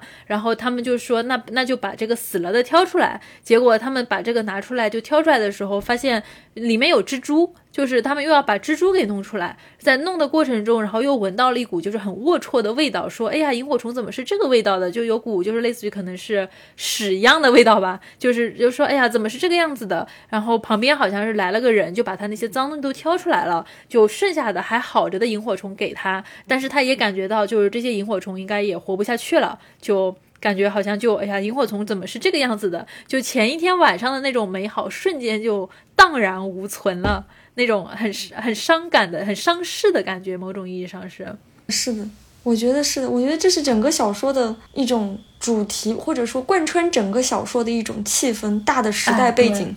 它就是充满了不好的事情。它里面有那么几笔，就是写到说，比说我们现在整个世界。啊，有几大问题，一个是这个欧洲的啊，一个是这个我们东亚的，对对。然后又说过什么，现今的世界处于动乱之中，就是也担心美国和日本发生什么冲突。他就淡淡的写了几笔，你再想想，那是个什么年代，就觉得很不是滋味。对，就包括他们有有一户就是德国的邻居。当时小说开始的时候，虽然战争已经发生了，但是可能就是对于当地的人的动荡还没有那么严重，所以他跟他隔壁的邻居，哎，大家都是常年的这种就好邻居。但是很快就是那个德国人他们就要搬走了，然后说，呃，因为当时战争局势的变化，他们在日本的生意也不好做了，所以必须想要回德国去。对，这就是小说的整个的大的背景，他通过这种外外国人的讲述来告诉你。日本现在是什么时候？他也没有办法直接写。那个时候，日本出小说检查的越来越严格嘛，你不能自由的写。这个也是很我在我看来是很古典的一种表达方式。他就不直接写，我用一些周围的一些小的细节告诉你。我表面上是在写那些啊好美的事情，好古典的事情。我们一群人去看，又看樱花，又看红叶了，又去奈良看什么大和郡山的风景了，然后又怎样怎样。那其实你看，这个时代跟古代是不一样的，是这个样子。包括就是他最后一开始，其实真的是个很喜庆的事儿，就学子他的婚事终于就是有着落了。对方也是真的想跟他结婚，双方也确实各方面都非常的合适。然后在与此同时，就是妙子这边就不停的在出状况，然后就刚才讲到的这个生下死胎这样的一个事情，就以及身上不停的在生病，就有人好像是专门研究就是戏血里面出现的疾病，关于这个一开始就是出现的一些病，比如说像这个呃富太太们的那种什么脚气病啊，然后每天就是要注射这个维生素 B，然后像这个他们的那个女儿。月子类似有一个神经紧张的那种，就叫心悸，还是就就这样子一种焦虑这样的一种症状，一直到后面就是学子因为嫁不出去，对吧？老姑娘脸上长了斑，就是这样的一系列的毛病，就是其实都是些小毛病，就是感觉都是一种有钱人家的这种富贵病。有些略微有些尴尬，但其实是非常体面的这种。就你看，我还得我每天注射这个维生素 B，而且我不是自己注射的，对吧？就女佣啊，叫个这个对吧？阿春或者说来学子啊帮我注射，就是那种很富态的疾病，包括就是学子脸上的那块斑，因为结不了婚的这种小姐的这种啊这种毛病啊，就你只要结了婚，脸上的这块斑就会消失，就都是一些不轻不重的，但是又能体现出富贵的那种气象的那种病。但是一直到后面，就是从这个妙子开始，妙子他这个后面就得痢疾，真的就是在当时看来，就是好像不应该是得在富贵人家的那种病，然后他这个生了这个病。他们家也把这件事儿当成了丑事儿，就一开始就拖延着不去医院，包括妙子自己也不愿意让医生就是到他的这个当时和那个三少爷同居的房间里来看他。就你就发现大家身上得的病就变得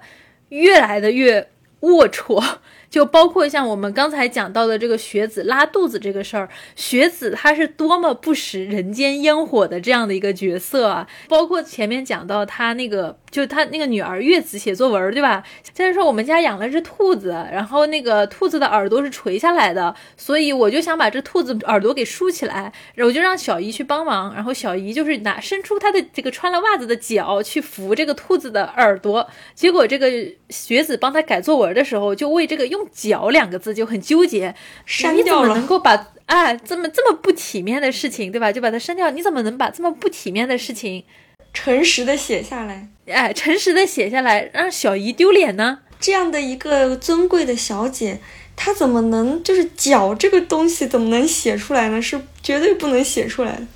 嗯，但是最后却是她拉肚子。哎，所以就真的很伤感。就是在她的这个书里面，这本书真的就很特别。无论怎么样，我觉得都是值得去看的，就像连续剧一样一直看。嗯，而且他的文文章的写法也确实非常的美。刚说他的对话很有特色，就是用方言写出来的，这是他的特色之一。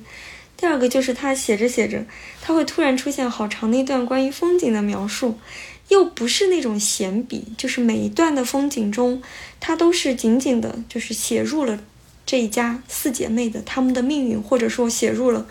这个他们已经去世的父亲，过去交往过的谁谁谁，然后讲述的这些这些事情。我记得有年他们是去蓝山，好像是看樱花，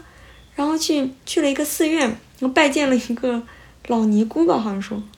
然后那个尼姑就跟他讲过去跟他父亲交往的那些细节。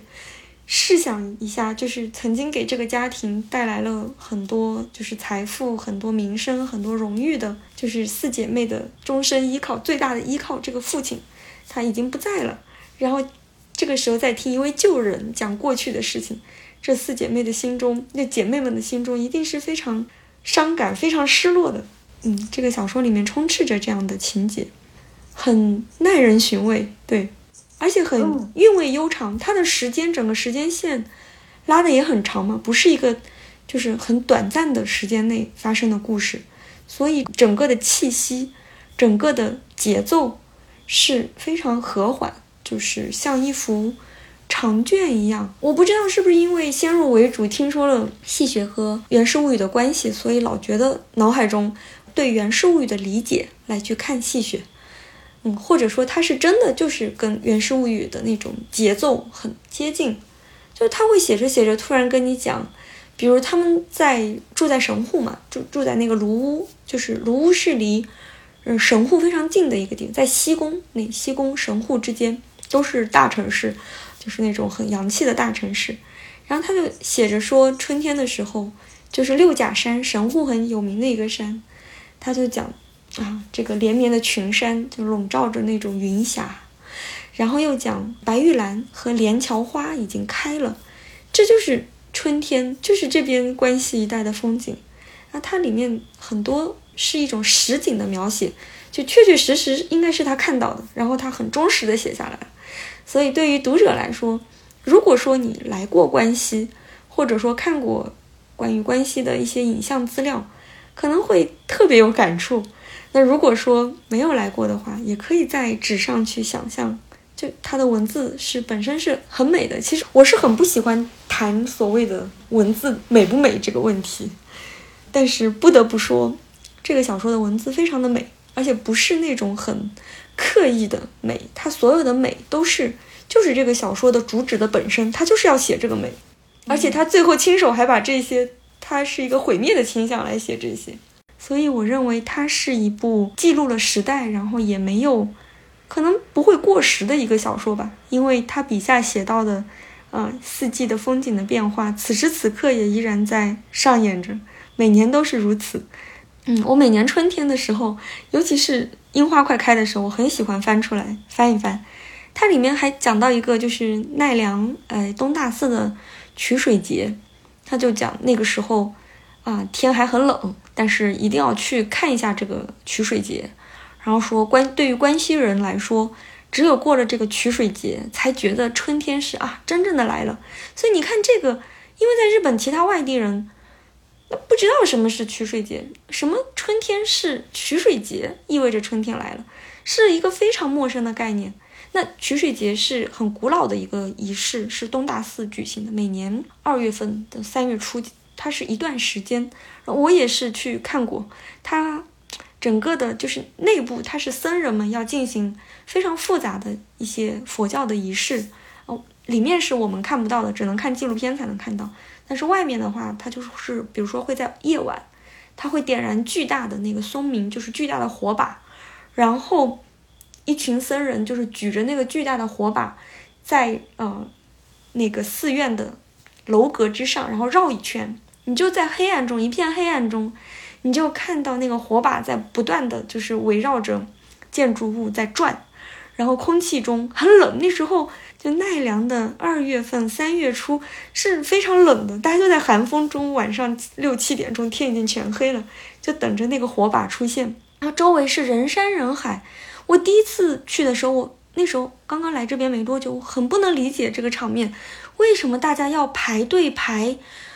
五六个小时哦，四五个小时就站在那儿不动也不能动，因为你排了队之后就不能动了。这个队伍是越来越大的，一大群人就排在那个楼前面。然后就等着那个火把烧一会儿，然后大家看完了这个火把，他就很心满意足的离开了，说啊，春天要来了。那后来就是去看了这个水曲节，就是取水节，呃，中文翻译成取水节的这个整个的它意味着什么？然后他又在嗯奈良，它是很长一段时间内，他每年都举行这种极其复杂的佛教的仪式啊，祈祷。各种呃好的事情发生，祈祷祛病消灾啊之类之类，所以在关西一带有非常深厚的信仰，就从古代到现在的深厚信仰。所以后来理解了这一切之后，那多活多就是自己也也比较能认同吧。然后也对小说里写到这段说啊，每年过了这个才算是春天来了，有了更深刻的理解。嗯，所以不管是。想了解日本的这种关西地区的文化也好，还是说想了解三零年代末战争时期的日本的市民生活是什么样子的也好，或者说想单纯的想了解一下古崎润一郎，他作为一个享誉海内外的、享誉日本和其他国外的这样一个非常著名的日本近代文学史上啊必须要提的一个作家，他的风格是什么？我觉得《戏雪》是他的集大成之作。我个人也非常推荐，而且看了这个小说还可以了解一下他自己啊婚姻状况是什么样子的，对我，因此我也非常推荐这个小说。嗯，好，哎，那今天差不多了，那我们就录到这里啊。非常感谢郑书老师来跟我们一起分享戏雪，因为确实我是对于就是关西这一片的文化和风物都不是非常的了解。那非常感谢就是郑书老师为大家补充了这么丰富的文化的视角，然后也有非常多的古奇润一郎的真实的生活，对八卦，对八卦。那非常感谢。那那个我们这期节目差不多到这里就结束了啊，大家有。